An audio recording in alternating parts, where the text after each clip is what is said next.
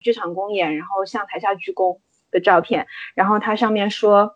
怎么样的结局才配得上这一路的颠沛流离。然后我当时就看着那条微博泣不成声，我当时就哭啊！我说：“哎呀，妈妈没有给你们最好的东西。”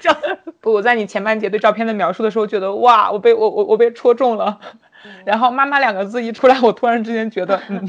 哎。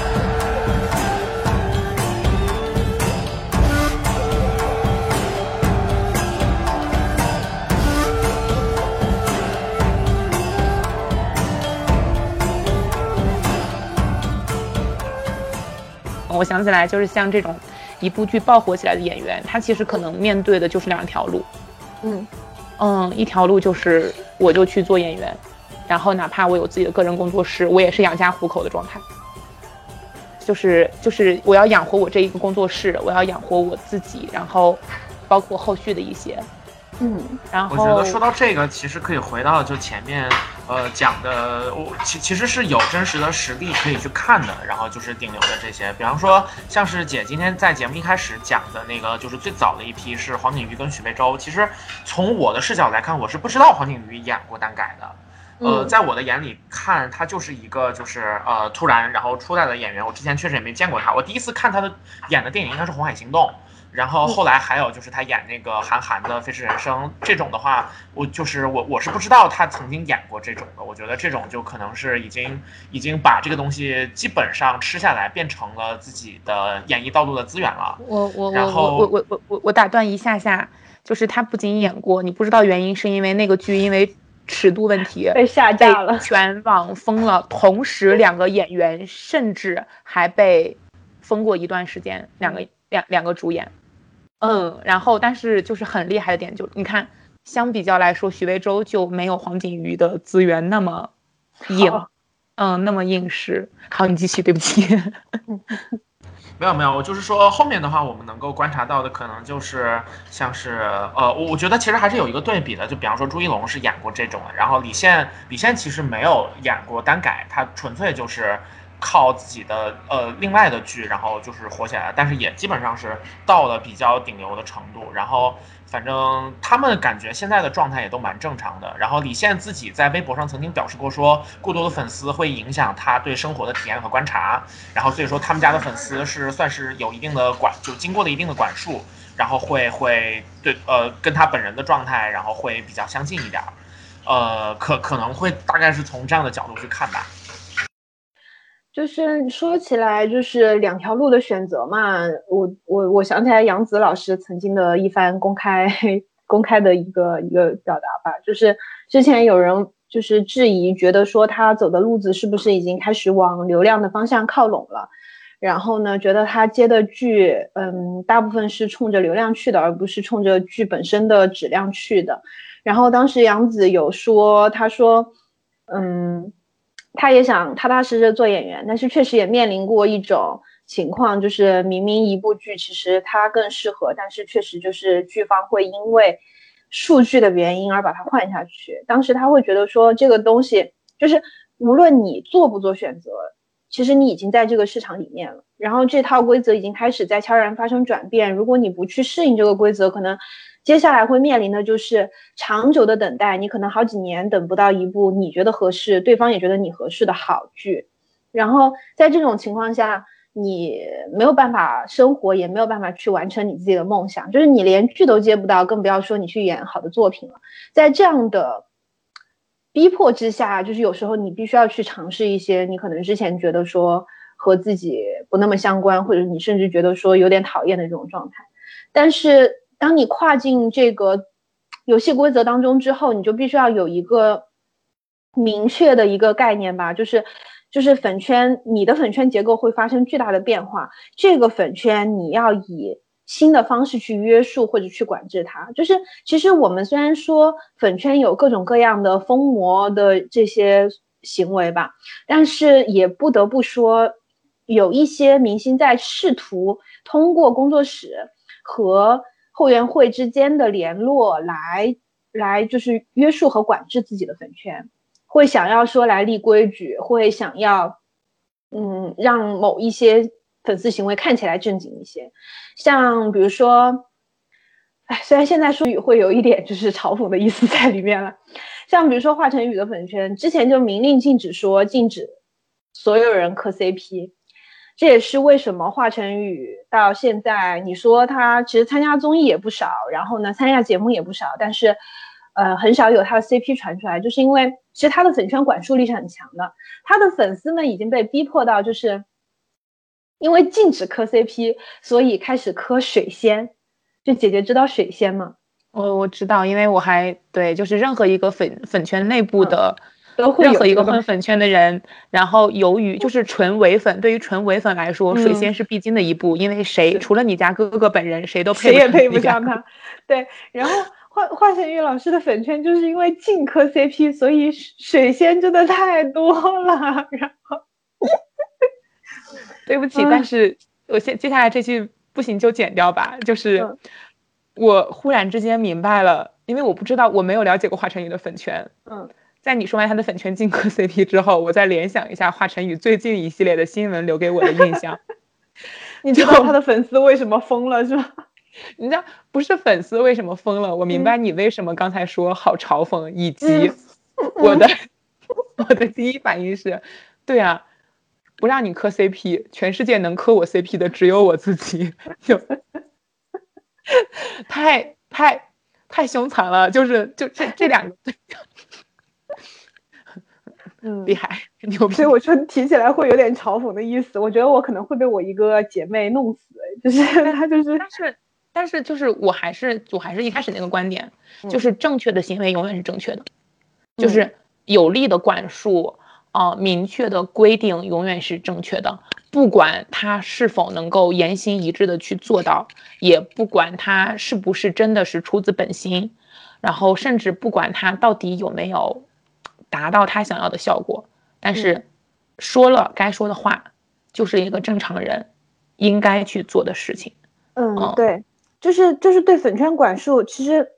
是怎么说呢？如果你纯纯粹的从利益上来讲的话，你对粉圈进行管束，其实会影响到一部分人的收入。比如说，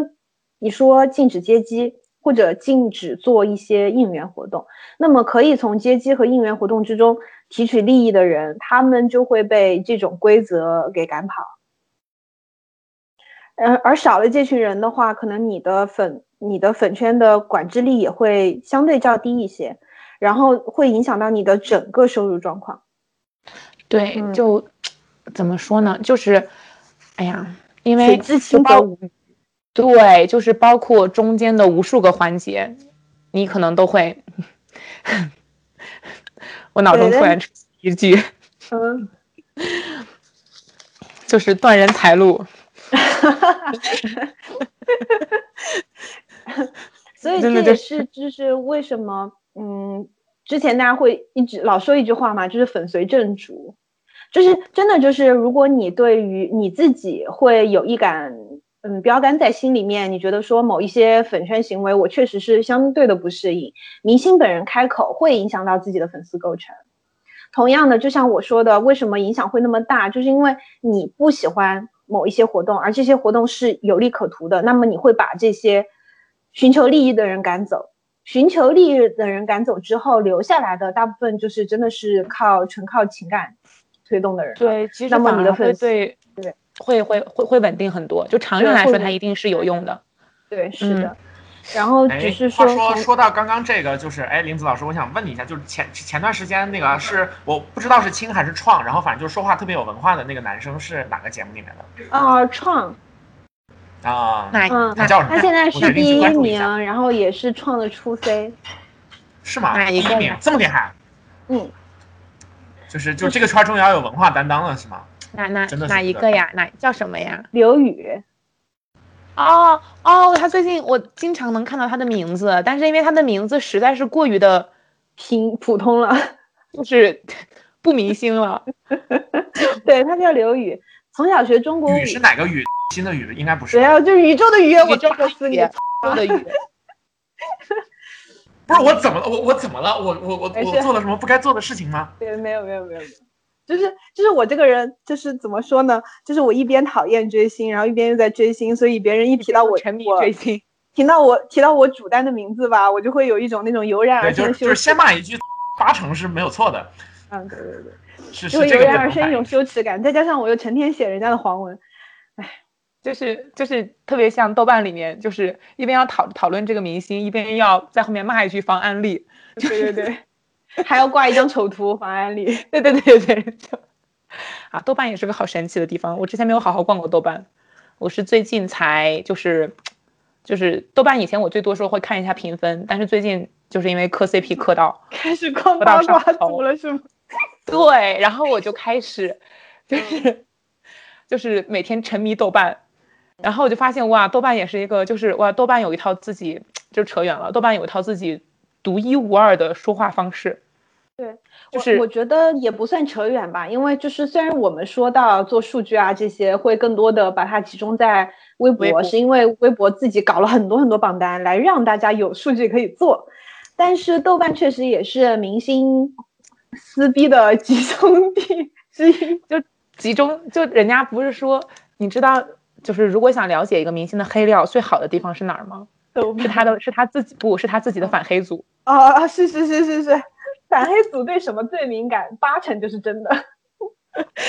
然后你在反黑组里面就能看到，就能窥到豆瓣的那么一点点小小的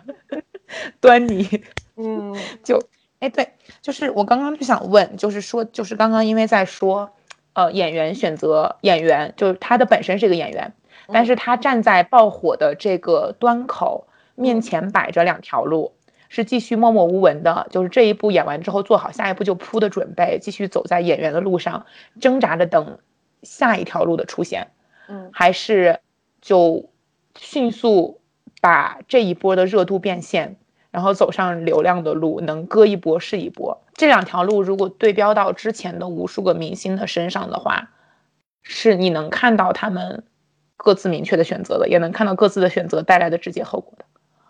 嗯，其实，其实就是怎么说呢？粉圈其实本身是有一个所谓的鄙视链存在的，就是大家也知道，就是做流量或者什么的，最底层的肯定就是秀，就是秀人啦，就是参加选秀的选手，嗯、包括呃，就是从各个阶段被淘汰和最终没有出道的这些人，然后嗯，然后其次就是限定团成员，然后就是嗯 solo 成员，然后是演员，就是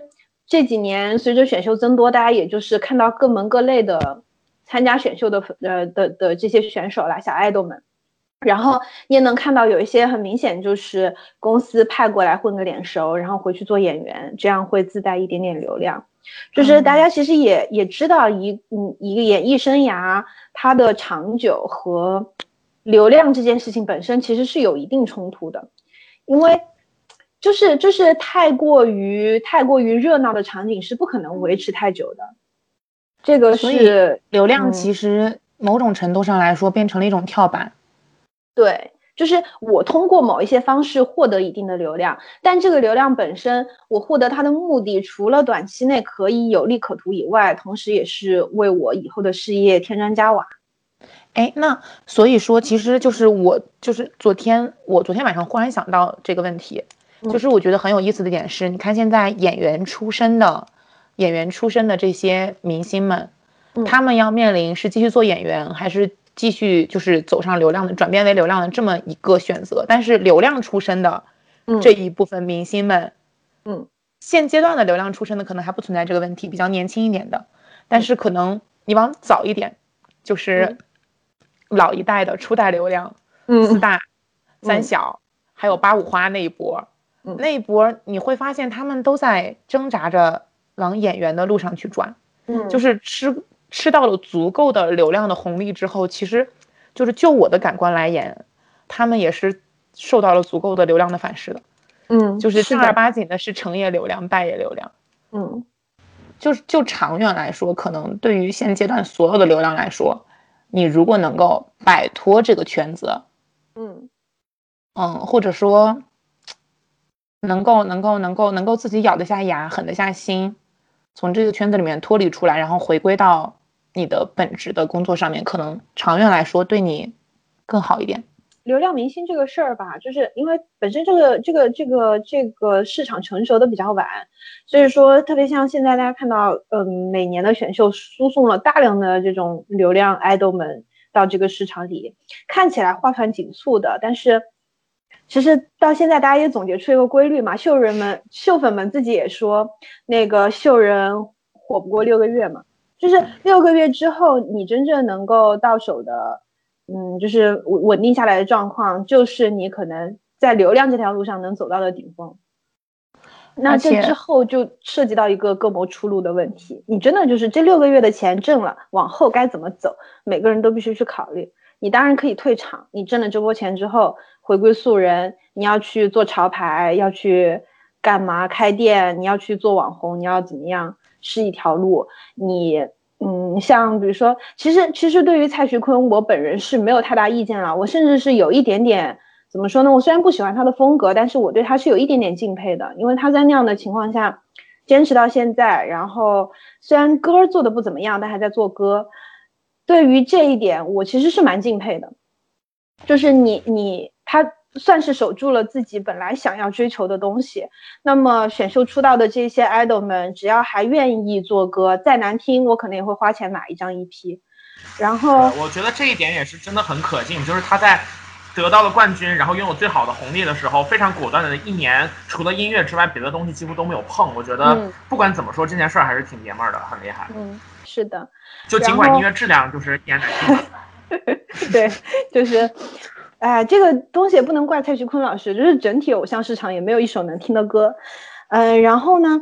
嗯，至于剩下的一些，就是在在在音乐这条路上，可能自己觉得也没有什么天分。然后有一些人是，嗯，尝试之后碰壁了，然后选择放弃。有一些人可能打一开始就是就是想要做跳板的。然后你也能看到各式各样的小爱豆们在拼命的往影视这一方面爬。这样一群人里头，反正我就我就相对比较公允了，剧能看我就看，实在不能看也就算了。像我之前在在选秀期间很喜欢的，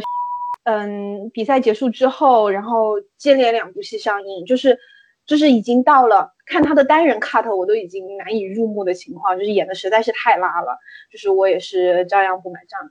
然后至于至于一些本身其实在。演戏方面有天分，并且在拿到流量之后，其实开始探索自己往后的路，该怎么走，其实还在试探阶段的小朋友，我觉得我也是持支持支持态度的。就是你想要试哪边，我觉得我都可以去理解。以至于你最后选择了哪条路，我觉得你只要认认真真、踏踏实实的再去做，那我觉得也是一个相对诚恳的一个进阶方法吧。只是粉圈本身。他已经足够的不理智了。如果明星本人也依然不理智，混在其中，只想着眼前的这一点东西，那么不管是粉圈也好，还是明星本人也好，确实是不可能长久的。这个是，这个是铁律嘛，这个没有什么好讨论的。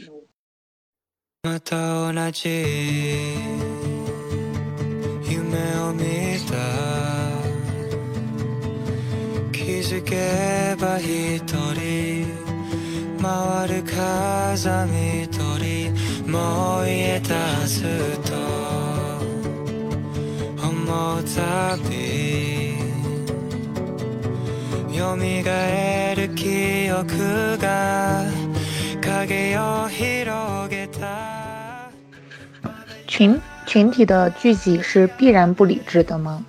是的，就算是就算是领头的人理智，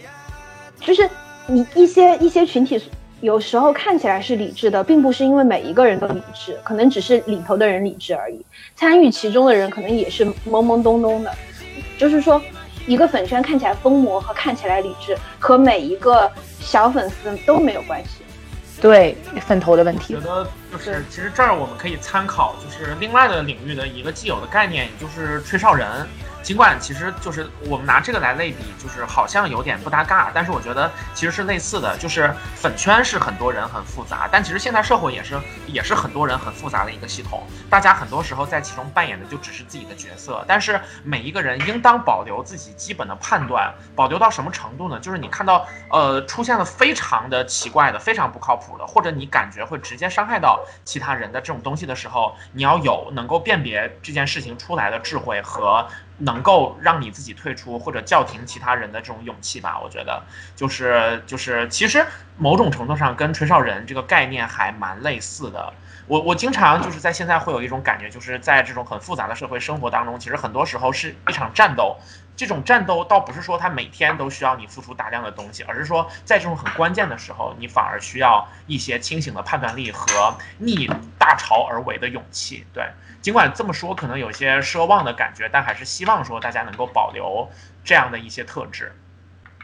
其实我觉得就是不用说太大，就是你不管做什么事情，你但凡觉得有一点点不舒服，不仅是心理上也好，还是生理上也好，是的，你只要有一点点不舒服，其实就是一个征兆，你就可以稍微把自己拉远一点，来具体审视面前让你不舒服这件事情，你到底是愿意付出不舒服的代价继续去做，还是说想要去。把这个不舒服给停止下来，就是这个时候是你做选择的时候。我觉得不管你最后做怎样的选择，但起码要让自己有一个选择。就是像之前姐姐提到那个豆瓣嘛，然后还有就是反黑，就是嗯，我之所以就是在一开始尝试进入粉圈，并且最后选择 solo，就是就是不跟着大家一起走，其实就是因为反黑的原因。因为当时我所混的粉圈，他们反黑组是这样的，他们会把链接贴出来说这个帖子需要大家去。打举报，对，然后去怎么样？然后但是，呃，呃，内容你们就不用看了。我就觉得这一句相当的不合理，几乎违反了我的天性。就是说，嗯，你可以，你可以告诉我这个是所谓的诽谤，你也可以告诉我它是所谓的谣言，对，但是你不能让我不看，就是你不能，你不能剥夺我的眼睛，替我去做决定。是的。就是特别是，嗯，其实其实像二二七，其实也前段时间也出了一点状况嘛，就是大家抵制者之间，嗯，发生了这种，就是，嗯，因为大家会挂黑，就是会挂一些所谓的肖战粉丝，就是比如说在某一个领域内的 KOL，就是比如说这个人他自己是比如说呃汉服的推广者，但他其实私底下是一个肖战粉丝，那我们把他大家挂挂出来来避雷。然后会有这样的这样的嗯这样的一种行为出现，然后呢，前段时间在抵制者之中，一个相对比较有话语权的人，然后他就是怎么说呢？就是有人和他意见不合了，然后他就说对方是肖战粉丝，然后引导肖战的抵制者去嗯拉黑对方和去对方的这个就是去冲他嘛，相当于就是这样，然后最后被。被发现，就是说他其实只是在泄自己的私愤而已，哪怕是抵制者之间也已经开始出现这样的状况，其实相相当于也是让我就是提我自己一个醒吧，就是说，任何一个群体里面不理智的都是大多数，就是哪怕他的初衷是理智的，他在做每一件事情的时候也不能够保证自己完全的理智，在这样的事情当中，你不管是一个一个发言者，他。平时有多么的让你信任，他平时做的事情看起来是多么的正确，他整个人看起来是多么的好，在每一件事情、每一个细微的你需要去做决定的当下，你都要自己去判断一下这个事情到底是真的是假的，该做还是不该做。嗯，对，所以就是我就是刚才一开始说，就是在很前面的一个话题说说去年的肖战和二期这个事情会不会说能有一丝的改变，然后。然后林子的反馈是，总体来说，就整个局面来说，你是持一个悲观的态度。嗯，但是其实对我来说，我会觉得说还是有用的，或者说是有效果的，或者说他是能看到那么一点点的。就是我也没有指望你撕一个多大的角，但至少能敲动一点缝缝隙。就我为什么会有这样的一种感觉是，这话听起来有点欠揍，就是。你在这两天的每一个粉圈里面，每一家粉圈里面，你都能听到一句话，嗯，说不要这样做，不要这样说，水产味儿太足了。然后你知道，就是当一个人的，就是现在怎么说呢？说可能肖战的粉圈已经不是一个粉圈了，它变成了一种现象标志。或者一个名词，或甚至一个形容词，嗯，然后人们用这个名词和形容词去在各家的粉圈里面到处张贴公示、警告、劝诫的时候，其实一定程度上会提醒他们说这样的行为是不对的，因为，我我觉得这话说出来可能有点过分，就是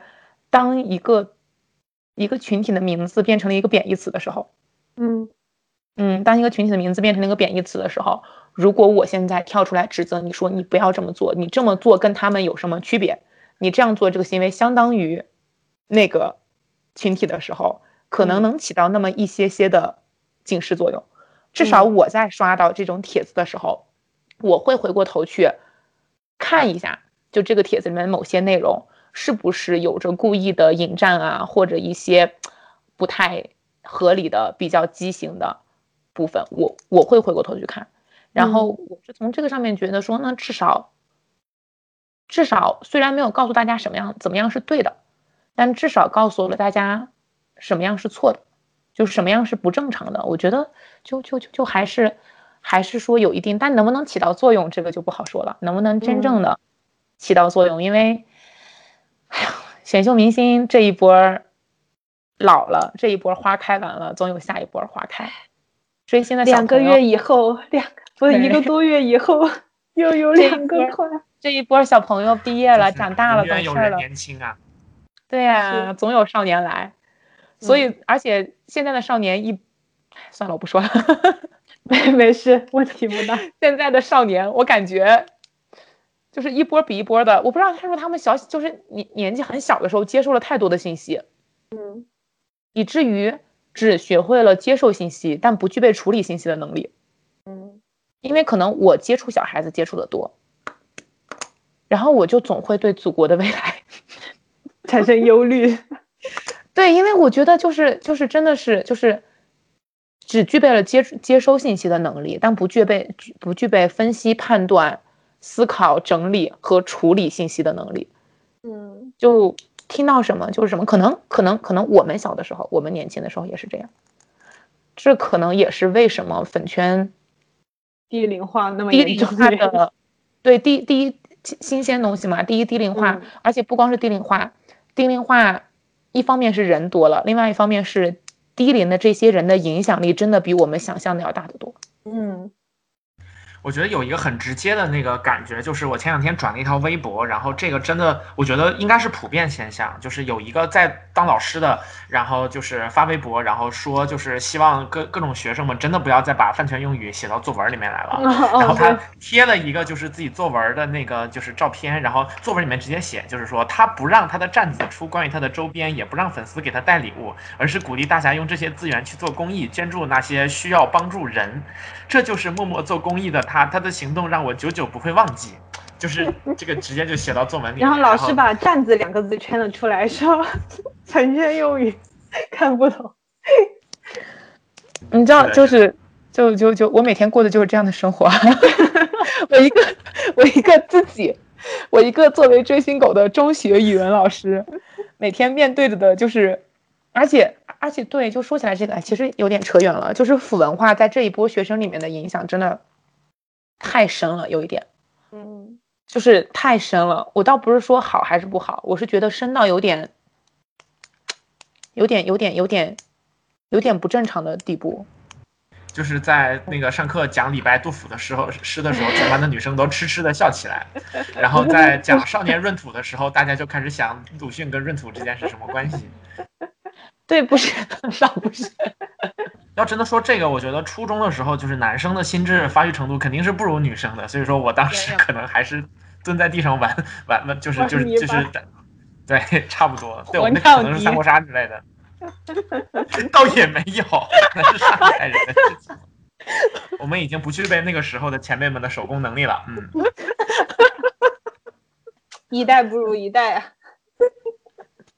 是的，时代真的变了。来，回到回到回到正题，不行，就是我这个，我这个，我觉得它是它其实是一个嗯，相对比较呃，怎么说呢？其实说来说去还是在一个圈子里的，因为这些文化的类群，然后其实交交叠的也比较多，就是我们这一代或者是更年轻的一代，佛文化也好，追星文化也好，其实它它也不冲突，就是同人女追星的也很多，然后追星的，对吧？磕磕磕追星谁不磕 CP 啊？就是不磕 CP 你追星干嘛？然后呢，然后它就变成一种很奇怪的代餐。其实我有时候在想，就是特别是流量吧，你说你说别的演员也好，他有作品给你看，对吧？歌手也好，他有歌给你听。流量他有他到底给到我们什么东西？我我有时候潜伏在粉圈和超话里面，大家就是一旦他出了什么杂志图啊，工作室有什么工作图呀，然后拍了照片之后，然后然后粉丝们就会争相传送，然后然后天天发到自己微博里面夸啊，姐姐真好看，哥哥真好看。然后除了这些以外，其实好像也没有别的东西。然后要不然就是嗯，哥哥拿了新的代言，然后夸，哎呀，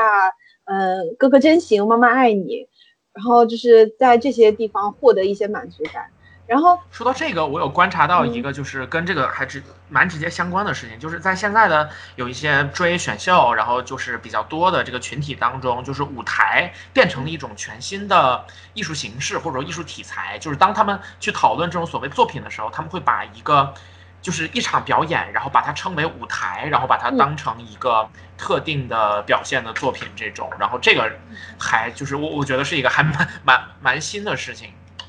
其实，其实我觉得可以理解了，因为唱所谓唱跳歌手嘛，那就是唱跳了。那唱跳你不能分开，因为单独看唱或者单单独看，我上一期也聊过，单独看唱或者单独看跳，它其实可能都没有达到相对比较顶尖的程度。但是唱跳，如果你把它理解成一个单独的技能或者行业来看的话，确实在某一些流量明星或者说是某些 idol 或者某一些秀人身上，他们确实把这一个行业做得比较好。那么，把舞台作为一种新的艺术形式来看待，我觉得也是 OK 的，并且确实就舞台本身来说，有的人真的就是能更加闪闪发光一些，你可以理解为他的业务能力确实要更强一些。然后，哎，像像我之前就是就是我那位意见粉那位朋友，他就是经常念叨的一句话就是，他再不出舞台，我真的要脱粉了，就是因为事业粉。对他，他也没有到事业粉的程度啦，因为他对于他对于他的 idol 的商务啊那些，他根本就不 care，因为他觉得那些东西吸引不到他，甚至有时候他的 idol 出了就是有了新的商务代言，出了新的广告，然后他会觉得很丑，然后呢就去骂人家，然后不是这种行为，你放在任何一个粉圈都是要被撕的好吗？就是我直他还会他还会在。就是就是，比如说他的 idol 和某一位金主爸爸有合作，然后呢，全身的行头都是金主爸爸提供的，但是这一套造型他不喜欢，他会去金主爸爸的微博底下骂说：“你给我们家谁谁谁怎么搞出这样一套衣服来，真的是丑爆了！” 就是那种，就是不是 我一时上分不清楚他到底是黑子还是粉丝，你知道吗？我觉得这种一定要心理足够强大，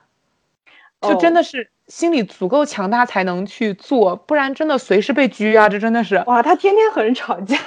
这这真的不就是就是扛着扛着盾，这已经不是往前冲挡子弹了，这已经是接子弹的程度了。我觉得 像就是不仅扛着盾，而且还嘲讽。像我们之前的于玉老师，他就是他还会他还会跑去知乎答题，说我觉得叉叉叉现在现阶段最重要的事情就是多读点书。超硬核，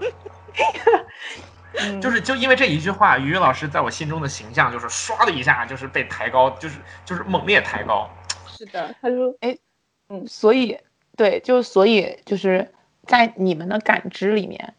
就我很好奇，在你们的感知里面，呃，里面这两年整个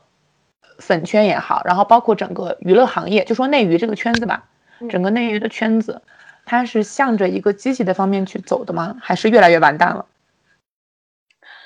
说实话，我觉得是在螺旋上升，就是就是一方面混乱是真的混乱，另一方面呢热闹也是真的热闹。但是大家也都知道嘛，就是你混乱和热闹不可能持续太久。就是其实嗯，混乱到现在，大家也多多少少都开始摸清楚一些门道来，然后包括。曾经不理智的粉丝，就是我们会觉得说，就像就像就是为什么爷爷奶奶带孩子会比爸爸妈妈带孩子放松一点，就是因为爷爷奶奶带过你的爸爸妈妈了，他们知道小孩混也就混几年，还不是照样能长大。就是你圈子混久了，你会知道新来的这些小朋友们。就是小朋友跟年龄没关系啊，就是指不理智程度。新来的这群小朋友们看起来疯，但是两年以后他也会像我这样变成一条，他就疯不动了。嗯，对。然后每年都会有疯的人，但是每年都会有开始清醒的人。这个圈子可能永远都会有一群相对疯狂的，但是相对清醒的人也会渐渐的在增多。然后呢，大浪淘沙之下，嗯，这块蛋糕就这么大，流量呢，大家分分分。分分几年之后，你也会知道，就是你最多就分到这里了。然后这场所谓的数据之间的战争，通货膨胀到一个顶，它也会破的。现在大家也开始学会看了，比如说一个明星他发微博会注重他的转发量和点赞量。现在大家知道怎么样去去水了，就是你不需要借助软件，你只需要看内赞和外赞的比例，你就大概能够知道它的水分含量有多少。这里需要我给大家解释一下吗？就比如说一个明星的微博，它会有点赞数，然后你点开之后呢，你可以具体看到这个点赞数是点赞在这条微博本身上面，还是在他的评论区里面对这些评论进行了点赞。对明星微博本人的点赞数是来自于粉丝本身和粉丝的小号，也就是说这些这些赞每一个赞都代表着一个用户或者一个账号，但是内赞就不一样了。它可能有，就是同一个账号，你可以给每一个评论都点赞。那么内赞和外赞的比例，大概你算一算，这带上它的转发量，你心里毛毛就有个底，他的粉丝究竟数量有多少，或者说是带账号的粉丝数量有多少？这样一个脱水的数据下来，就是其实大家都开始摸到门道了，你就能知道哪些的数据是买的，哪一些是靠粉丝一个粉丝拼命拼命轮博做出来的，然后。转发的数量其实更多的是代表了，就是转发和点赞之间的比例是更多的代表了路人和粉丝的数数量比例，就是这些东西大家开始慢慢清楚，然后越来越多的人去理解这个东西，学会看数据，那么数据的重要性其实就开始降低了，就你疯了一样的去轮博，轮出来的效果大家一眼也能看出来水分的含量，那你疯与不疯其实差别就没有那么大了，嗯，对。所以渐渐的这些东西开始被大家所熟知了之后，可能在我的理解里面，就是对于嗯数据本身的执着可能会慢慢的降下来，大大众会冷静下来一些，就是那个上头的热度会逐渐冷静下来一些。是的，我也我也认同这一点，就是时间就是在这些事情上会天然的去图取经，去伪存真，然后。这个规规律其实也是会在任何一个领域都会应验吧，所以说长远来看，呃，就是会有很多无杂的东西出来，但是在那些东西之后，然后一些好的东西会露头，这本身是一个我觉得还挺积极的过程。嗯，而且我觉得就是欣慰的一点是，可能我觉得观众的品味在被流量市场虐待了。有个五六年左右的时间之后，大家终于开始知道东西要挑好吃的吃了，就 就是屎也要挑漂亮的捡，对，就是就是口味开始就是味觉开始复开开始恢复了，嗯嗯，味觉开始恢复了。虽然我们抛弃一切的什么审核啊、限定啊之类的不说，但是就单纯的观众的品味来说。开始恢复了，而且大多数的观众也是因为前几年上头那波人可能长大了，嗯。嗯，就是我感觉这一波人对流量有着充分的警惕，就这一波被流量伤害过的人，他们对流量有着一个特别高的警惕，嗯，就是看见流量任何一点的摄入，他们会本能的去抗拒或者抵触，这就是我前面说，就是会有一点流量反噬的意思，嗯，就是嗯你。你你你得益于这个热度，但是同时这个热度可能也就在这在你得一得到圈内热度的同时，也击溃了你的路人盘，嗯，就可能路人会有一些的抵触的心理，然后在当这样抵触的心理意识到的人多的时候，我觉得应该能对整个环境有一些有一些好的改变，嗯，那那有些就这两年好一点的片子或者用心一点的片子还是越来越多了。嗯，哎，而且我觉得各个平台和公司，他也终于意识到观众的意见是意见了，不是强推不行。对，就是就是就是就是就是意识到掰开观观众的嘴往里面喂屎，观众是会吐在他脸上的。嗯，我觉得就是他能意识到这一点，我觉得特别棒，而且也确确实实有一部分怎么说被伤害过的人，就可能是咱们这一这一辈儿，当时被伤害过的人，逐步走进了各个行业的中间领域，开始有了一定的权限或者主导一些自己能够认可的东西，所以我觉得哎还能看到一些。就反正比前几年，我觉得要稍微，要要好一点，啊，要好一点。其实，其实我觉得就是内娱，特别是二零二零年开始到现在，就是有一个很大的，就是这种转变吧。就是比如说质量高的一些作品开始，就是更多的获得热度，哪怕它没有就是推手在后面运作。然后我觉得有一个很大的原因是疫情，就是大家真的就是闲在家里一段时间。然后你可以安安静静、冷冷冷冷静静的去看一些你平时可能就是在生活的夹缝之中去看的东西，电视剧啊这些也好，就是你让人很累的时候，其实有时候看电视剧就是为了身身，就是耳朵边上有个响，然后那个时候你其实不那么注重剧的质量质量，但是对，但是当你就真的是赋闲在家，然后三五个小时屁事没有，然后就专专门盯着那个电视剧看的时候，哪个拍的好，哪个拍的坏，其实很明显的。而且拍的坏的会让你很生气，对，就就觉得浪费了我的时间。对，哎，我忽然想起来，就是《山河令》，它就是就是就是这个剧组，其实就其实你说这个剧有多么的精良，有多么的棒也没有。但是我至少觉得很打动我的一点是，他最开始的时候，当时还热上了热搜，就是说其中一个主角请了一桌好菜，然后镜头转过去之后，大概是四个凉，就是四个。四个素菜和一盘肉，然后全是凉菜，非常的寒酸。然后那个调色调的毫无食欲，当时上了热搜。上完热搜之后，剧组也没有吭声，剧组默默的、尽力的把那一幕的颜色重新调了一下。虽然调完之后还是很不可口，但是就好了那么一点点吧。嗯，然后，然后包括后面有就是观众反映说，第十几集、第十四集有一个高高光剧情。说配音配的非常糟糕，然后各个地方的去喊去闹，然后最后他是重新配音了，然后之前有配音读错过的字，他也全部重新调整过来了，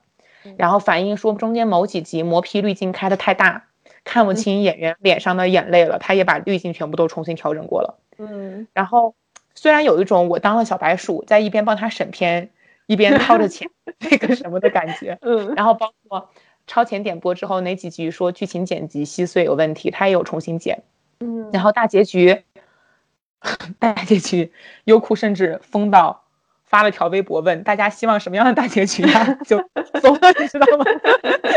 我第一次见到有一部剧在大结局之前发条微博，怂怂的问大家想看到什么样的大结局。嗯，然后反正底下就一大片，反正今天他们俩要是敢死一个，你就跟着一起死之类的言论，就是。就是最终给自己赚回了一个正常大结局。其实我觉得就是，呃，一个是就是剧组意识到观众的声音得听了，嗯嗯，另外一个也确确实实可能观众的声音能被听到了，嗯嗯，我觉得就还就还就还就是我讲话有人能听到，你改不改是两回事，你能听到并且做出那么一点点努力，我觉得就已经是一件挺棒的事情了。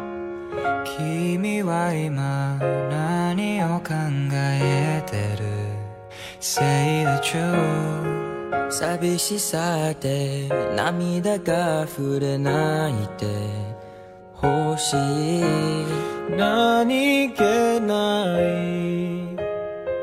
日々を送った僕ら辛い時心を一つに泣かないでその気持ち受け止められないから君の道歩めばいい就是追星啊，朋友们，我真的建议大家追虎虎，虎虎真的就是什么都听你的。就是你知道，我我现在在一位，嗯，相当糊的一位，也不是糊吧，因为他本人。就不是做明星，他只是有一定的就是这种露出，他自己有微博啊什么的。然后他他的粉丝群只有一个，里面只有八百来个人。然后每天说话的呢，大概就那么二三十个，我们大家都已经相当熟悉了。然后他每天都会来群里面给大家说晚安。然后呢，他这个晚安也是被逼迫出来的，就是他曾经并不会在粉丝群里面说任何的话。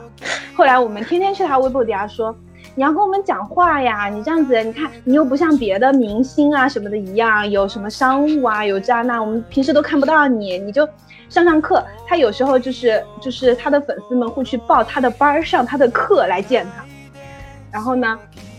说你就上上课，你一年也就开一两回课，对吧？几个人能见到你啊？你还是要跟我们说说话。然后后来他就开始在粉丝群里会跟我们聊天，然后后来会天天说晚安。后来我们就说，哎，光是发晚安多没有诚意啊！你要发语音。然后现在他每天都会来群里面 发语音晚安。然后还有什么？就是大家几天见不到他了，就在群里面就是喊话，就是你要发多发点照片呀。第二天就开始发照片，然后呢？然后他他现在每周末只要没有工作吧，他都会直播，这个也是粉丝们喊出来的，就是搞糊糊的快乐就在这里，你真的能跟他对话，你知道吗？你能看到你每一句话收获到的反馈。哎，所有的明星早期都是当就是没有人认识的时候，他会回复评论啊，会互动啊，会动不动空空降一下那个，就觉得好珍贵。但是我没有那种眼光。就是真的就是红气养人，我没有那种眼光，我基本上都是等到这个人闪闪发光之后，我才能看到他。就是，哎，是一个就所以我这种人做不了生意，炒不了股，买不了玉石，玩不了任何这种笑，只有涨停的股才能入你的眼，是吗？对，没有远见，我这种人就是。所以倒推回来的话，就是就现阶段来说，嗯。就回到今天本身的这个话题，就是，就是，就是，就是，流量明星也好，不能说流量明星吧，就是粉圈和明星之间的关系，就是谁制约谁，或者粉粉丝、粉圈和明星他们三个人相互制约，就是这两年给我的直观感觉是，还是还是在慢慢醒来的过程，嗯。就是我觉得是有越来越多的人慢慢的醒过来了，清醒过来了。其实大家都是在摸着石头过河嘛。就是我们之前聊粉圈、聊爱豆、聊选秀，其实也也也有聊过这个问题。就是本身这个市场在国内是没有一个发展的一个信息脉络的，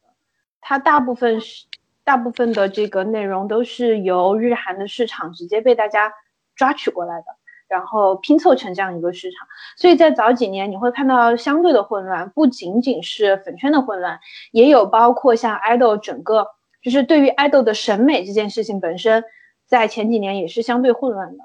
然后在这几年，你能慢慢的感感受到一点东西，就是大家的审美好像开始有一定的统一性了。然后这个统一不是指说就是。呃，只爱好某一类型的人，而是对某一类型的气质会有一个相对比较普遍的追求。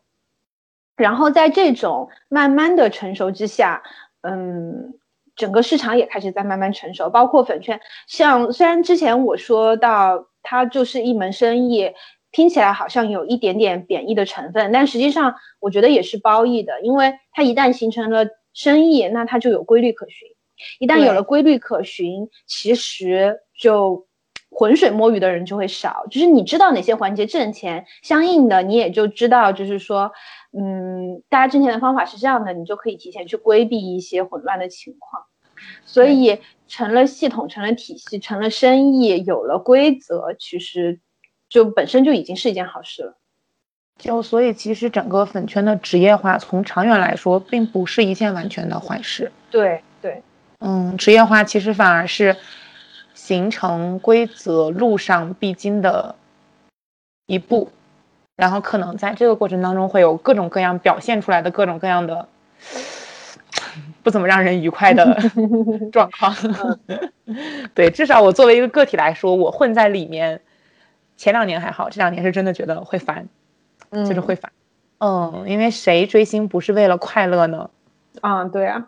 嗯，但是。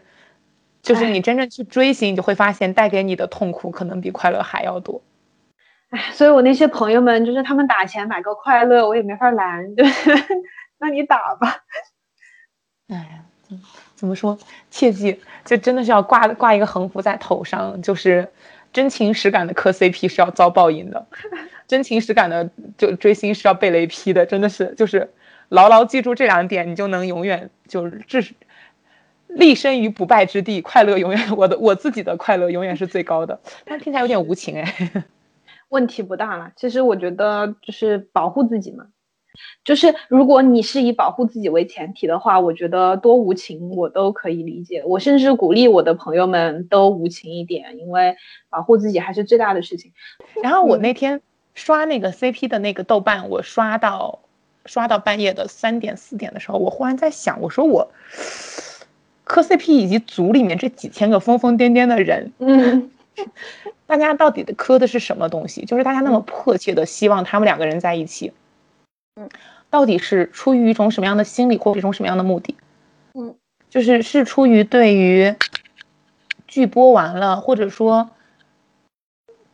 生活不够完满和美好，就像你小时候看童话，总想要看到一个从此以后王子和公主幸福的生活在一起，是出于这种人本性里面对于美好的大团圆结局的期待，还是？就是为了满足一种你日常生活中无法表露的、无法直接袒露的欲望，还是说，就是大家还是会非常渴望这种情不自禁的东西，以及就是对某些外在的禁制有反抗的东西吧？我觉得还是就首先东亚就很压抑了，然后再加上这个文化的主流的消费者，其实大家在生活当中都或多或少处于一个被被生活、被其他人被压迫的这样的一个状态，所以说其实还是。大家都有这种反对于反抗的这种本能的倾向，然后再碰到这种无论是什么层什么层面的反抗，就是说有的时候可能你的态度并不是反抗的态度，但你的行为实际上是一个大家都都就是不允许或者说很多规则不允许的行为，就就就是就这样的东西本身有很强的那种情感力量。对，就是这个样子。如果扯回粉圈这个话题的话，CP 它对于粉圈是有就是对于粉丝是有正向推进作用的吗？就是对于明星来说，这个东西啊，我让我想想，就是如果真的有相当大的正向推进作用的话呢，也不会有唯粉提成这么件事情了。然后，但是如果没有的话呢，也就不会有炒 CP 这件事情了。所以这个事情要分开来看。对于短期内提升一个人的知名度来说，就是就是人们，我觉得啊，人会天然的喜欢带故事的东西，叙事性的东西。啊，对，CP 这件事情本身其实就是给一个人编造出一段故事来。嗯，靠靠靠靠，怎么说？靠两个人之间可能拥有的情感连接，来让大家拥有一种窥探到了某些故事的这种感受。然后靠那些无数个小的，嗯，就是可能都有点对细枝末节。什么什么啊？他们在这里对视了一眼，两个人肯定有什么。而且最可怕的是磕那种数字糖卡点数字，我的天呐，加减乘除、数列方阵，我觉得数学不好不配磕 CP，你知道吗？是的。然后，但是 CP 磕完了之后呢，就是对知名度提升起来之后，往后续呢，CP 其实是一个问题。就像我刚才说的，一个人的钱是有限的，在粉圈这一套规则下面，CP 粉。其实是相对不稳定的、不死忠的，就是他，你你给这边做了数据，那边你可能就顾不上；你给这边打了钱，那边可能就没有了。那么就这一套规则来说的话，明星粉丝肯定是更希望有唯粉居多的，所以也会有。而且我觉得，我其实在想，就是对于这是这是流量明星哈，这是粉丝；另外一部分可能对于演员来说，哎，我发现咱们俩的身份今天真的就是。一个是新老粉丝团体，对，没有，而且一个是流量流算算是流量粉圈，一个是演员粉圈，两大主流粉圈。对于演员来说，可能会影响他后面的接戏。对，就是嗯，因为你在不管后面接任何一段戏，除非这个戏里面没有感情戏，不然的话，你说你拍吧，演了感情戏吧，对于这些 CP 粉来说是一种。刺激和伤害，然后你说你不演吧，对你的唯粉来说是一种，对你唯粉和个人事业来说是一种伤害。嗯，然后这个时候就会对四 CP 粉就是，而且 CP 粉真的很容易下头哎，本身就是靠脑补，就真的是自我攻略，把自己攻略成了他们的粉丝。然后一旦对方的行为有一点点的不符合自己的预设和心意，然后就会就会立马脱粉。我其实这两天有一个特别明确的感觉，就是我觉得他就是带入进去了，你知道吗？就是特别是磕磕 RPS 磕真人啊，就是你很就是能非常明确的看到每个人不同的恋爱观。对，对，而且不光能看到恋爱观，还能直观的看到每个人的性癖，就是是的。非常直观。那这样一说，我的性癖也太直观。不行，我不能跟你聊这个话题。你昨晚带给我的伤害，不能聊伤害。就是几天之内，我不要想看到任何、任何、任何 RPS 的肉。就我前面就说，就就说，因为现在指责明显哦，而且就这种单改剧，真的演攻方的演员真是太不占便宜了啊！是的，真的，是的，嗯，真的劝人当一。真的劝人当一天打雷劈，真的是，怪不得怪不得川渝地区都没有一了呢。真的真的就是，哇，我好气，你知道吗？嗯，就是我真的好气，我觉得我心态够平的了，我都被那些就是我就觉得你们你们他妈的根本就不是在看剧，你们就是代入自己想要一个千依百顺哪哪哪都没有问题的男朋友。嗯，大结局，两个人。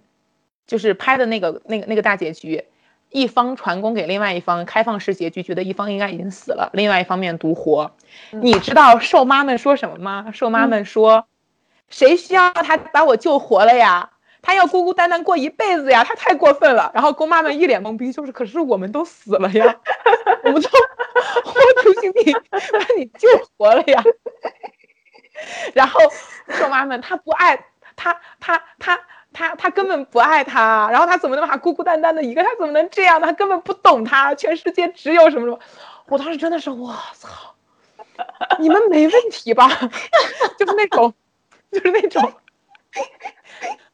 他只是失去了一条腿，但他失去的是爱情。就你知道我呃，因为我也磕 RPS 嘛，然后呢，我我我磕的这位呃这一对呢。前段时间也发生一个事情，就是让我当时震动呢，是因为其中一方就是，哎，我昨天有跟你讲，就是他有一个没有公开的私人行程，后来被发现是和一个小姑娘一起去的，即使后面发现这个小姑娘是他身边的工作人员，依然让磕 CP 的几个粉丝特别上头。然后呢，当时我就是我我抱持的态度就是，我磕 CP 虽然嘴上喊好真啊好真啊，但是我心里知道是假的。就是不管他是真的是假的，你也要当他是假的。对，是真的最好，是假的我也不就是假的又怎么样呢？对呀，然后但是但是有些朋友们就不，然后呢，其中一位就是扒出这个私人行程，并且还拍到照片的朋友，他就非常非常的不甘心，然后呢，跑去扒扒出了那个小姑娘的个人社交账号等等等等私人联系方式，然后并且还去还跑去跟他发了消息。他当时发了一条消息之后回来跟我们说。被我们摁头骂了一通，即使被我们骂了一通，但是他的他这件事情已经做了，已经把人家的账号扒了，甚至我们现在也有一些人去偷偷关注那个小姑娘的 ins 账号，就是，就我当时是觉得，就是大家都太可怜了，不管是磕 CP 的人也好，还是被磕的人也好，包括这个无关紧要的小姑娘也好，每个人都太可怜了，在这件事情里面，就是，唉。就是一个彻头彻彻尾的悲剧，然后呢，然后那个那个不依不不饶的那个小姑娘就一直就开始骂那个男孩子，就说他怎么怎么样，渣男如何如何，然后就骂的特别狠。然后我当时第一反应就是去问一些之前就和他认识的朋友，说这个小姑娘她之前是不是被绿过呀？就是你知道，他对这个事情反应过于过激了，对你就会你就会天然的觉得说。他一定是把自己很深的带进去了，不然不可能有那么深刻的情感波动。然后，而且他带入的这个事情，甚至是个莫须有的事情，但是只要起了个小头，他就已经彻底的往那条道上去狂奔，甚至做出很多过激的行为。然后，磕 RPS 真的会有这种情况，因为因为不像二次元，就是这些人的所作所为，纸片人的所作所为，都是有一个人受控去画的。对对，是受控制的，但是真人不是。他他不仅可能会和目前的 CP 以后没有任何交集，他可能还会和其他人有亲密的关系，他可能会有新的好朋友，他有自己的交际圈，他甚至你去深扒，他还有自己的私人的一切的一切东西，他可能都和你磕的这对 CP 没有任何关系。对呀，他是一个活生生的人啊。对，所以说。磕 RPS 最可怕的就是你身边的同担跟你说他们两个是真的是真的，然后我一听到是真的三个字我就头皮发麻，我就不是不是，你们清醒一点。对，所以哎呀，但是控制不了啊。所以我当时做的一件事情就是为了帮助朋友们脱敏，写了三批四批的黄文。我英雄加上了各种设定，对不对？然后帮助他们习惯，他总有一天会有自己不一样的。就是，对我也我也我也帮他们习惯，就是说，就是你们你你们要你们要往脏了想，要把自己的 idol 想象成一个为了资源会去卖屁股的人，然后呢，这样当你发现他真情实感的谈恋爱了，你会觉得哎还挺好的，珍贵，没有 区别包养。然后但是真的就就算真的塌了什么，只要不涉及法律，你也不会太伤心，就是这个道理。嗯，对，是的。哎，但是但但是怎么说呢？你作为整个，你站在整个磕 CP RPS 也算是粉圈的一部分嘛。嗯，其实很难，就像刚才说的，没有理智，是不会有理智存在的。追星的有正常人吗？有一个算一个，都是疯子。就是我，我大方的承认，我也疯。就是我之所以知道每一个人都疯，就是因为我深刻的感受到了，像我这样一个平时比较理智的人，已经疯成这个样子了。对。我我理解每一个在这个其中变得疯狂的人，不能自拔的人。对，而且而且你不疯，周围的环境会带着你疯。嗯嗯，就是就是这样子的，就是环境是疯狂的。然后呢，如果你不疯吧，你根本就进不了粉圈。所以进入粉圈的都是疯子，所以粉圈追星的都是疯子。或者你只是冲着其中的某一点，但进去之后会被逐渐同化。是的，没错。对，这就是为什么苗晨之前就是那会儿是说什么。然后就说追星这个事情，苗晨说啊，你为什么会追星？就是觉得好像是我这种性格不可能，不可能会去追星。但我觉得追演员可能和流量还是有对有一点大差别。嗯，有一些区别，就是因为流量可能更更更更激烈一点。流量的问题是在于，就是说，这怎么说呢？这个市场是一个相对闭环中的闭环，就是演员你可能还会。发生某一类的事件，比如说他本身是一个籍籍无名的小演员，但是他就是和某一个导演看对眼了，导演就是把一个相对出彩的角色给他了，他可能靠一部戏立刻就翻身了，是有这样的故事存在的。但是流量这个市场不同，我们之所以直接把就用流量来指代了这群人，就是说明他们的一切都跟流量挂钩。对，是。对，这个是因为他们是因为他们没有自己，就是除了流量、热度、粉丝之外，没有别的可以傍身的东西。对，就是嗯，就是这个这个这个市场是除了流量什么也没有的，就是他们没有任何的奇迹存在，所有的东西都都跟每一个数据有关。然后你想要让它出人头地，唯一的办法就是把它的数据做上去，而这一切的一切，其实只需要资本来参与，就是。什么作品也好，什么也好都没有，都没有，什么都没有。然后，如果你一旦想要停止说给他做数据的话，那么问题就来了，他的数据一旦下去，他的所有的一切就立刻会失去。这个这个流量的圈子就是这样。所以说，在流量的圈子里，大家经常说，嗯，不可能会有朋友的，就是哪怕是同组合之间，大家也会互相撕来撕去的，因为。哎，就是这样的，就是你今天多一位数的数据，你就踩在别人的头上了；你只要少一位的数据，你就会被别人踩在头上。然后这个这个这个圈子里面，所有的一切都是赤裸裸的，极极其的赤裸裸，包括嗯商务也好，什么也好，虽然也会在气质方面有考量，你个人的个人的特质是不是和品牌相符合，但是个人特质类似的人实在太多了，流量明星。说白了就是造星工厂做出来的东西，然后当规则相当明确的时候，你要去参与其中做的事情也就相当相当明确了，所以就没有什么区别。我其实，哎呀，你就就就说到这个程度的话，我其实会觉得，就是中间的每一环其实没有什么可值得同情的，但我还是会觉得中间的每一环都好可怜，从明星本人到粉丝，然后中间的每一环都显得那么的，就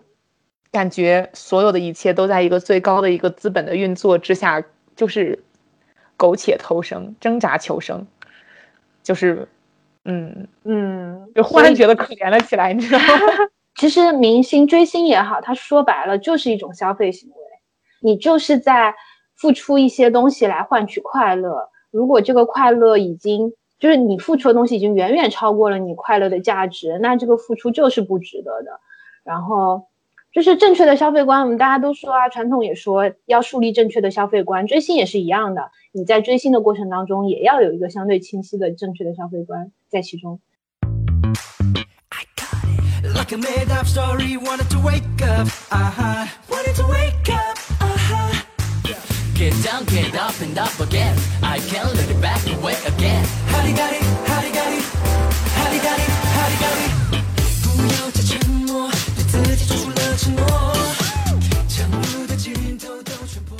就是如果说回明星身上的话，就我那天不是跟喵晨说，我说追星的时候到底在追什么？嗯，可能追的是一种就像每个人小的时候都一定会有过，我想要去做演员，或者我想要去做导演，就是我觉得这我是我问过的每一个人都会有的想法，就是每一个人在很小的时候就已经开始试图打破自己现实身处的这个世界，试图让自己能够尝试更多的可能性，但是没办法，命就一条，嗯，活着就一次，选择就一个。然后你在每一个做出每一个选择的时候，你也是无意识的、不自觉的。然后等到你有意识的时候，你只能站在这个地方，回过头去看自己走过的路，就是是是没得选的。所以在这种时候，就像小的时候你想要去做演员、做导演，体体会不一样的人生一样，你在看着就是你所喜欢的、你所追求的那个人走上另外一条人生道路的时候，可能是对于自我的一种满足。嗯，就是。他让我知道，我不一定要过得像他一样，但是他让我知道，有的人可以这样过这样的日子，成这样，啊，人生也可以过成这样，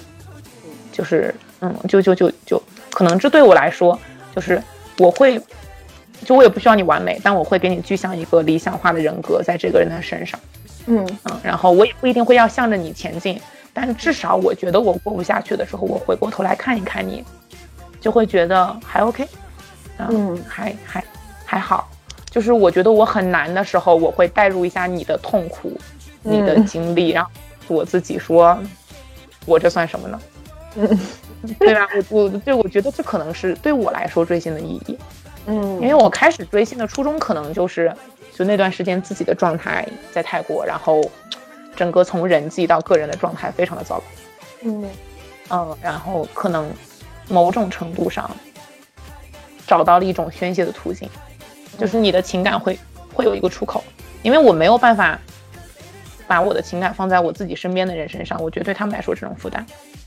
嗯嗯，对吧？就是对于越亲近的人来说，嗯，不能把你的情感加注在周围任何人的身上，给他们造成情绪上的负担。所以，那我的情感需要有一个合理的出口。可能追星对我来说的意义，就归根到底的意义在这里。嗯，人类对美好向往的本能，所以，所以我在追星的时候，我在追什么，我也不知道。这个他是吧？我之前有讲过，就是追 idol 或者说是看选秀的，嗯，对于我来说的乐趣所在，就是，嗯，就是就是我会有一些一些一些梦想或者一些东西，然后其实我已经非常清晰的知道自己没有这个可能再去追这些梦想了。但是现在在我的面前有一群年轻、单纯的，或者说让我看起来觉得真挚的小朋友们，然后他们拼了命的在追一个所谓的叫做梦想的东西，然后我可以看见他们就是。在单纯的环境里面，单纯的追求一个一个一个梦想，然后最后他们可以成功，或者说是在我的帮助下，在我的支持下可以成功，在某种程度下抚慰了我自己没办法完成梦想的这种心，就是会有一种代餐的东西存在吧，就是就是觉得反正我的人生已经这样了，但是如果有的有的人的人生可以在在我的注视之下往好的方向走，那其实也是一件好事。嗯，对，而且就是觉得就是就是我能我能明白，就是觉得就是我这两天看龚俊，我为什么会就是一个常年已经半半退圈半也不能叫脱粉吧，半退圈。就是常年只追着一个中年男性 演员的 追星狗，为什么会突然之间莫名其妙的对着龚俊觉得非常的心动？就是因为，就是我觉得他身上可能有一部分特质是让我觉得很珍贵，我想要，嗯，虽然说保护听着有点脸大，但是我其实就是这个心理了。嗯，我希望能够给他一点一点点支持，万一呢？嗯，对不对？万一呢？万一你劝人家的一句恰好被看到了呢？万一像秀粉们老说的，就是我我我喜欢他是喜欢他眼睛里面的光，然后我所做的这一切，付钱也好，打头也好，我我其实只有一个梦想，我希望他眼里的光不要灭掉。对，就是就是就是就是人对于美好的那种单纯的东西，他会有一种本能的保护和追求，就是希望他能够。尤其 整个内娱的环境又这么的糟糕，就是希望他能够长一点，再长一点，就是哪怕就是多延续一秒呢，多保持一秒呢。我有时候觉得可能那种小糊糊的粉丝不希望他火起来的原因也在这里，嗯，就是因为一旦他站在了足够高的位置上，就必然要接受周围的批判、审视和攻击，嗯，那在这样的情况下，其实人会。他不一定会变，但他一定会把慢慢慢慢把自己裹起来，嗯，就是一层一层一层的裹起来，就是你看不到当时的那个柔软的、天真的的那个内核的时候，你会觉得很遗憾。嗯，其实这个过程就是不就是就是也不能怪。就是这些粉丝们自称妈妈，就是说这个过程真的和妈妈很像。就是你一方面既希望自己的小孩可以永远单单纯纯、快快乐乐的，你一方面又希望他可以走到更广阔的天地里，有出息。对，等他真的有出息了，你又会担心说他他还快乐吗？就是真的就是妈妈妈的心态。对，所以就是就是就是追星这种话题，你一定要跟怎么说呢？我还是觉得要跟身在粉圈。嗯，就是你真心实意的去为粉圈付出过的人去说，因为任何一个置身在粉圈以外的人，其实可能很难是疯子，对，很难理解你把个人的感情寄托在一个你这辈子都不会知道你是谁的人的身上，嗯，就这么一种完全虚无缥缈的寄托，是一件非常非常神经病的事情，嗯嗯，听起来非常有病。有大病，真的是那种，就所以就是我也不能理解啊。但是我正儿八经的是，当你踏进粉圈之后，嗯，反而可能会，就是我知道我的身边有一句话说，不是若不是正主太美丽，谁与傻逼共粉机？就是就是你身边，你身边一定是有傻逼的。但是，同时你身边也有很多明明可以不做傻逼的傻子，甘愿做傻逼。你知道，就是就是你看到这些人的时候，你会觉得你不忍我我其实我不太忍心骂他们，嗯嗯，我不太忍心去骂他们，因为嗯嗯嗯，就是包括我其实对于所有的流量明星也保持着一点的，其实轮不上我。同情，嗯，因为我觉得就真的很难。我其实代入脑补了一下，对我来说真的很难。然后这种时候就要劝一劝自己，你知道人家赚多少钱吗？我就就是就是就是说，粉丝这个群体，就是说虽然看起来很疯魔，但是我觉得一定程度上的疯魔都是来源于受到规则的驯化，就是规则。虽然我们叫做驯化，听起来是一个相对温和的词，就好像一个野狼被驯化成家犬，它应该是更乖而不是更疯的。但是粉圈的规则，它的驯化其实是让更乖的人变得更疯，因为这样子整个市场才有活力，才有钱可以拿。但是从每一个真心实意的粉丝的角度来出发，他们其实出发点也是一些相当相当情绪化的东西，这些东西也是相对宝贵的。我接触到的每一个粉圈的朋友们，与其说是他们在保护自己家哥哥或者妹妹的眼里面的纯真，不如说是他们在用自己的纯真来换别人的纯真。所以在这个过程当中，我真的很爱他们。然后我我现在有一个小小的微信群，然后呢，我们起名叫幼稚园，然后对我就是他们的妈咪，然后我就觉得，不管他们里面，就是我我们里面当然有就是年纪比较大的姐姐，然后也有也有十几岁的在念书的妹妹，然后呢，其实其实能够在粉圈待着，然后一直一心一意的喜欢一个人或者支持一个人。他的性格当中，纯真是占一大部分的，就是真正相对纯粹的人才能在这里面坚持下来。所以，我我我一直想说的就是，粉圈虽然有各种各样的问题，或者在外人看来有各种各样的疯魔，但是深陷其中的人，其实每一个都还是蛮可爱的。希望大家不要把粉丝给妖魔化。粉圈、饭圈、粉丝，好像就是开始向着贬义词。嗯，开始发展了，嗯，好像就必然代表着不理智，嗯嗯，然后畸形，就好像是越来越向着这个。但是其实里面的每一个人，就是就是那些跳得越高的人，可能就是越是有毛病的人，就确确实实里面会有有毛病的人。但相反，这一部分的人是最最后被看见的，因为声音够大，就是一个站满人的广场上。遵守秩序排队的人不一定会有人注意，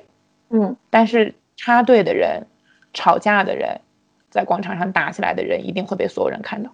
嗯。嗯。嗯，就所以，我有的时候看到，就是我身为一个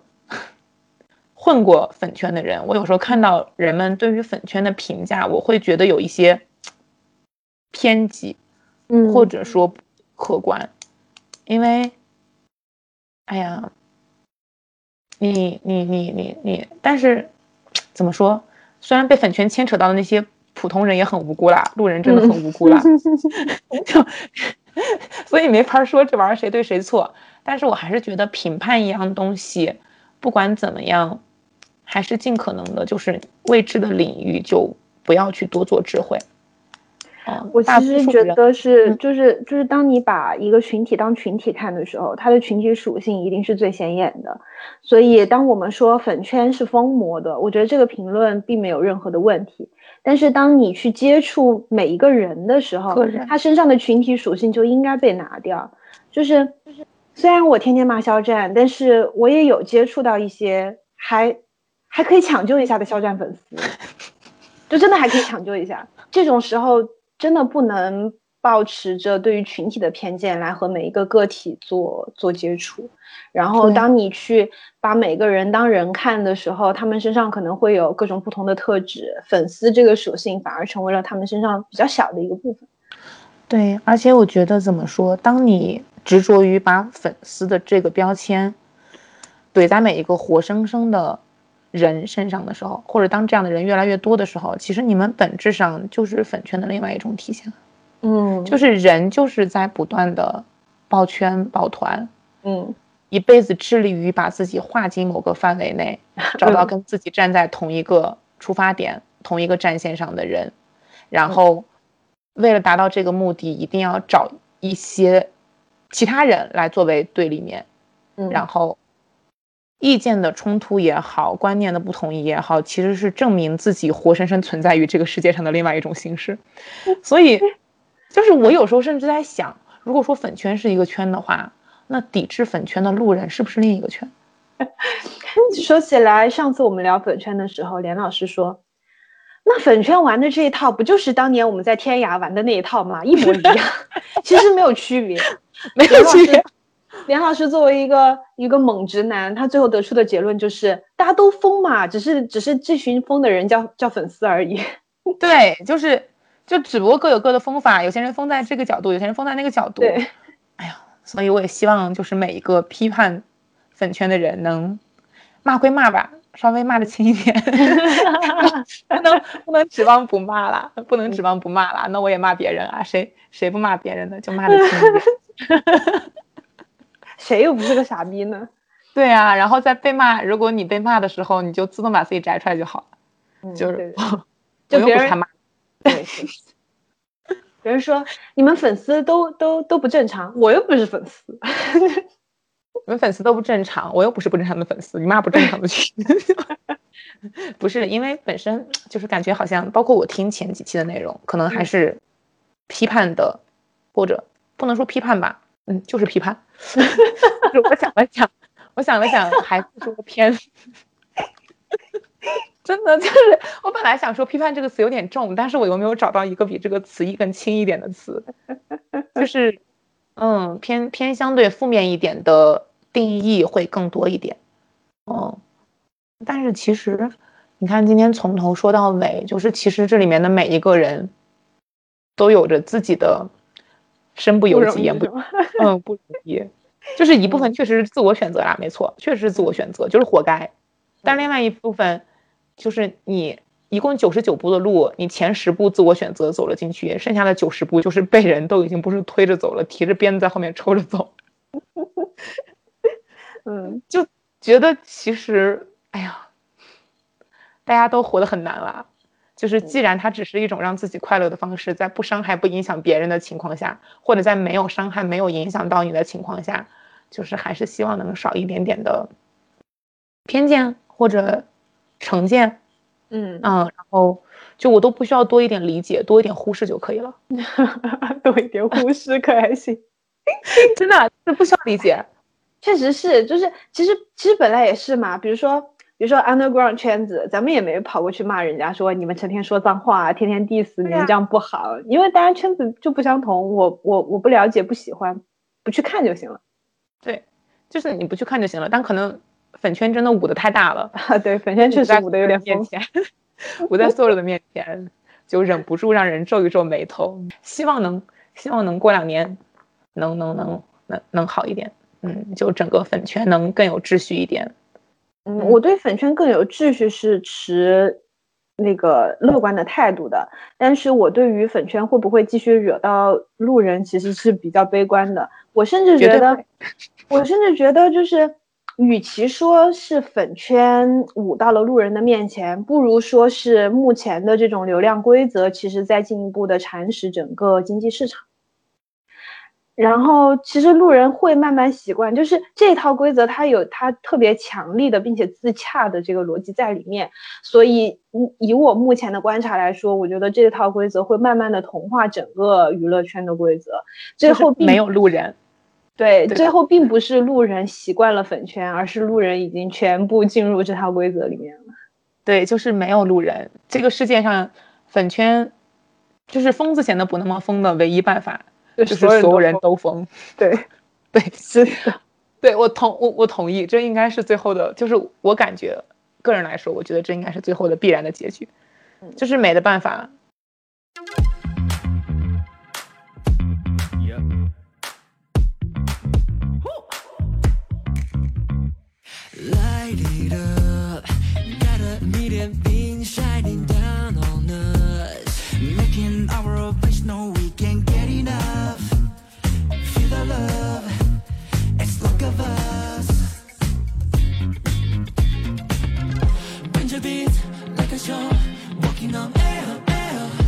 心力去感动，walking on air, air. 不小心来互动，gonna get there get there, there. We've been vibing on cloud nine,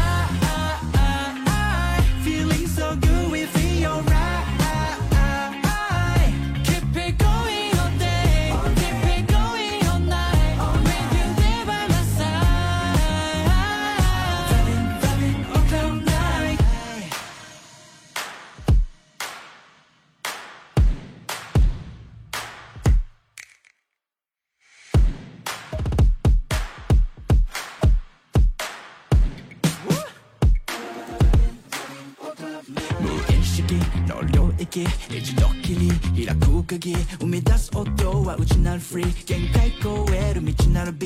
Keep it flowing, keep it flowing. Never gonna give it up, keep it going. 유전 내때 신경지에 Forever and ever and ever and ever. Stepping up, stepping up. Walking on air, air. Feel the bass, turn it up Walking on air, air. To the sky, pulling up Gonna get there, there. Gonna get there.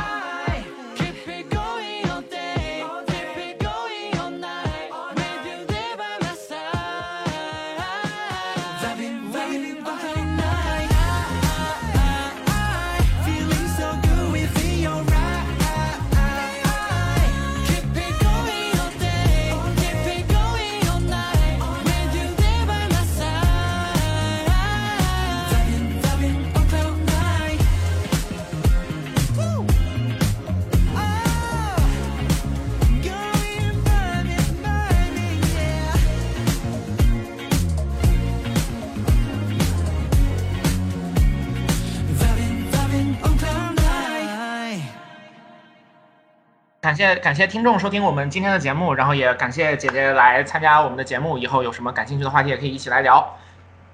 好的，观嗯听众朋友们再见。拜拜拜。